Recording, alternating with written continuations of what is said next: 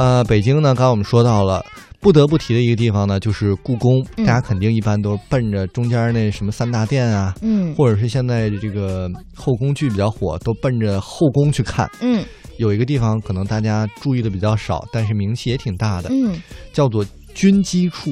哦，我知道。别，好像你很懂那个，我知道，军机处就是好像在一些电视剧里面也经常提。好像总提过，就给他弄在军机处了，嗯那，很难出来吧？应该。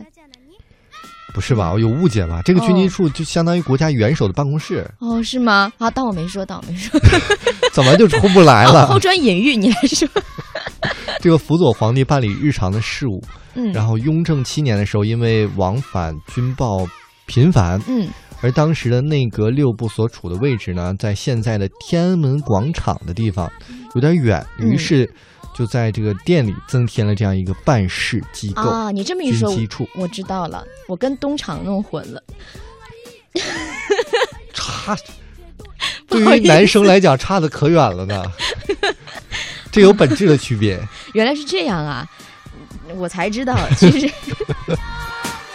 其实这个军机处，它在刚开始的时候是处理军务的，后来呢，在皇权的护佑下，它的权力一步一步的扩大，由国防部升格为总揽的帝国政治、经济、军事、外交、民族、嗯文化各项事业的最高决策机构，一切机密都在这里办理。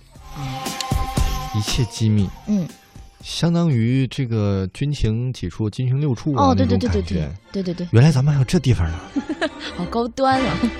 而且呢，如此这个高权位高权重的地方在哪儿呢？嗯。呃，作家祝勇就说了，其实啊，就是一排板房，啊，有点 low 哈。非。常接地气嘛。在龙宗门和乾清门之间嗯。是一个十二间的一个板房，嗯。面积呢不足两百平米，嗯。也是挺小的。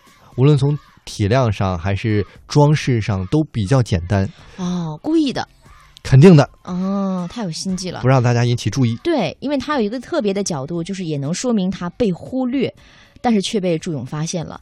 从三大殿绕过来，站在保和殿的台基上，人们的目光很自然的会向北延伸，越过乾清门华丽的琉璃毡檐顶，落在景山的万春亭上。那祝勇就发现这个军机处刚好出现在人们视线的盲点上。所以说呢，这越是隐蔽的地方呢，就是一定要建得非常平常，嗯盖一排草房，你以为就是上厕所的地方，可能 就你没想到它是个军机处没。想到皇上在里面办公，对，咱俩太阴谋论了吧？这个祝勇形容它是像一条冬眠的蛇，嗯在这个宫墙下面。更简单的呢是里面的陈设，如今呢现在据说已经是成了一间展示厅。而祝勇曾经见过里面那张著名的通铺，嗯占据了整个房间的二分之一。哦除了侧面的南部楠木的饰板之外啊，嗯那实在是一张再普通不过的通铺了。上面摆着炕桌，寒冷的冬夜，军机大臣们呐，嗯啊，像熟悉的那些李鸿章啊、张之洞啊、袁世凯啊，嗯，都在这张炕桌前面。我突然觉得，在炕桌上，嗯能处理军务吗？不得一起唱我的老家》？你真的是够了。